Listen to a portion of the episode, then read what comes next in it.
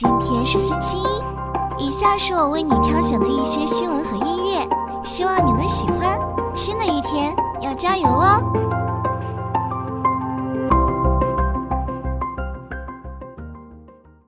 截至发稿，德迈仕、风华股份、宁科经济、科华控股、赛力斯、华阳集团等多股涨停。九月十八日早盘，华为汽车概念股持续拉升。截至发稿，德迈仕、风华股份、明科经济、科华控股、赛力斯、华阳集团等多股涨停，川环科技涨超百分之十五。消息面，华为常务董事余承东近期在问界新 M7 发布会上表示，在 AITO 问界新 M7 上，华为投入了五个亿，让它不仅成为智能座舱天花板，还是智能驾驶天花板，更是智能安全天花板。九月十二日，AITO 问界新 M7 正式上市。官方指导价为二十四点九八万元起。据悉，问界新 M7 搭载华为高阶智能驾驶二点零系统，由赛力斯与华为联合设计。华安证券认为，新款 M7 价格优势明显，有望在未来作为问界系列主力车型贡献销量。问界全尺寸旗舰车型 M9 将在四季度发布。新款 M7 发布及后续 M9 预期发酵，建议关注边际效应明显的零部件生产商及整车厂。东方证券表示，问界新 M7 正式上市，建议关注华为产业链公司。问界新 M7 在安全性能、内饰舒适性、智能座舱、智能驾驶等领域全面升级，预计在二十五万级智能 SUV 细分市场具备较强竞争力，销量释放值得期待。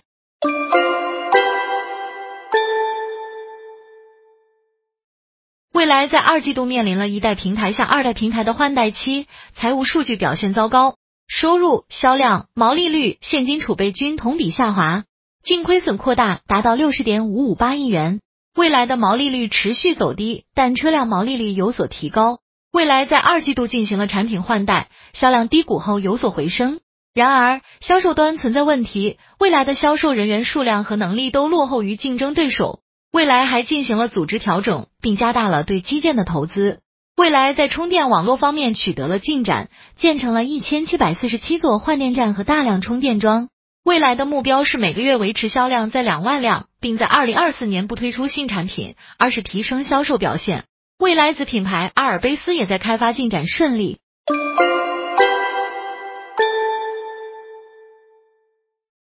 机构指出，随着市场主体信心逐渐好转，经济持续恢复向好，A 股市场震荡向上概率较大。九月十八日，三大指数低开后震荡反弹，创业板指一度涨逾百分之一，截至收盘，沪指涨百分之零点二六，深证成指涨百分之零点五五，创业板指涨百分之零点八九。总体上个股涨多跌少，两市超三千三百只个股上涨。沪深两市今日成交额六千九百八十五亿元，酒店及餐饮板块大涨，截至收盘，板块指数涨超百分之三，全聚德涨超百分之六。君庭酒店涨百分之五，汽车产业链爆发，华为汽车、汽车零部件、汽车整车等强势领涨，德迈仕、维科精密百分之二十涨停，风华股份、民科经济、科华控股、赛力斯、华阳集团等多股涨停，培育钻石、旅游、零售、工业母机、露营经济等板块涨幅居前，光刻机、半导体、CPO、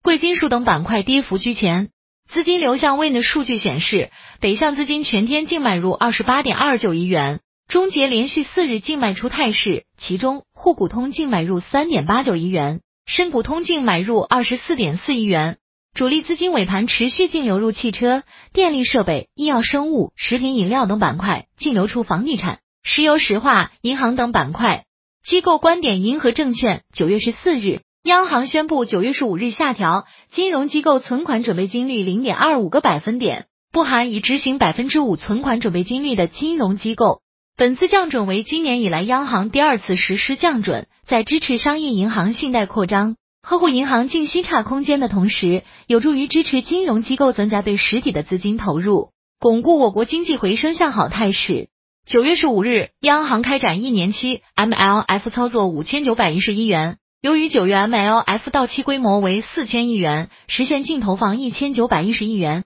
降准落地叠加 MLF 加量幅度上升，政策助力加大信贷投放，持续释放稳增长信号。随着市场主体信心逐渐好转，经济持续恢复向好，A 股市场震荡向上概率较大。中原证券经济数据继续改善，消费、工业、就业等数据均出现改善，投资受房地产拖累，增速继续回落。随着认房不认贷等政策的落实，固定资产投资有望企稳。政策继续保持宽松积极态度，央行降准释放中长期资金，证监会放慢 IPO 节奏，减少资金压力，整体积极因素增多，市场继续震荡摸底。建议近期重点关注建材、白酒、养殖、芯片、证券等板块。中信证券八月经济状况好于预期，预计政策将尽快落地，以彻底扭转预期。海外通胀数据有反复，但预计年内美联储再次加息概率较低。短期内市场的反复来源于外资和内资对经济和市场观点的巨大分化。当前是政策和市场负面情绪的赛跑，保持耐心。配置上建议采用顺周期、科技、白马三阶段策略布局。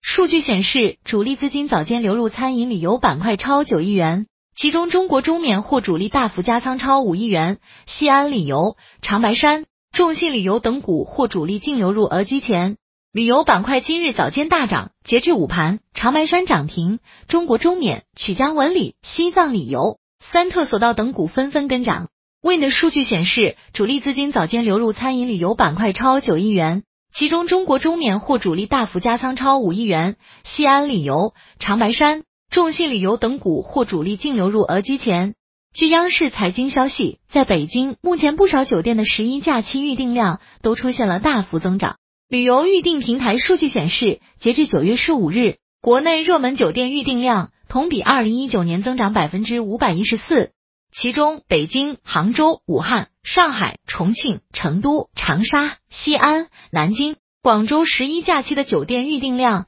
同比二零一九年增长超三倍。其中，北京增幅达五点四倍，杭州、武汉增幅分别达到四点八倍、四点五倍。华金证券指出，超级黄金周将至，旅游消费有望继续强劲，建议关注以下主线。景区板块方面，中秋、国庆假期旅游产品预订火热，酒店板块中长线游出行占比持续提升，有望带动酒店行业入住率以及平均房价进一步回升。人服板块中。伴随宏观经济回暖及用工需求的恢复，人力资源服务板块有望持续受益。黄金珠宝板块方面，基于月季性、礼品性需求的渗透率提升，以及消费人群呈现年轻化趋势，同时头部企业持续扩店，有望保持较强增长势能。免税板块中，出境团队游扩容，中美航班翻倍机场免税有望迎来加速改善。出境游板块方面，出境跟团游名单再次扩容。出境跟团游相关旅行社及平台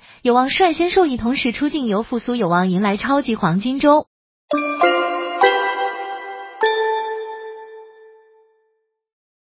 土耳其总统雷杰普·塔伊普·埃尔多安十七日与美国电动车制造企业特斯拉公司首席执行官埃隆·马斯克会面，邀请后者在土耳其建厂。六月三日，土耳其总统埃尔多安在首都安卡拉宣布新一届内阁成员名单。新华社发穆斯塔法卡亚社、土耳其阿纳多卢通讯社十七日报道，埃尔多安赴美国参加第七十八届联合国大会，十七日在纽约与马斯克会面，发出上述邀请。特斯拉和土耳其方面目前没有就这次会面置评。马斯克五月说，可能今年年底前为一座新的特斯拉工厂敲定选址。路透社报道，特斯拉方面八月表示有兴趣在印度建立一座工厂，生产低成本电动车。特斯拉现阶段在全球多个国家设有工厂，目前特斯拉正在墨西哥北部新莱昂州建造一座工厂。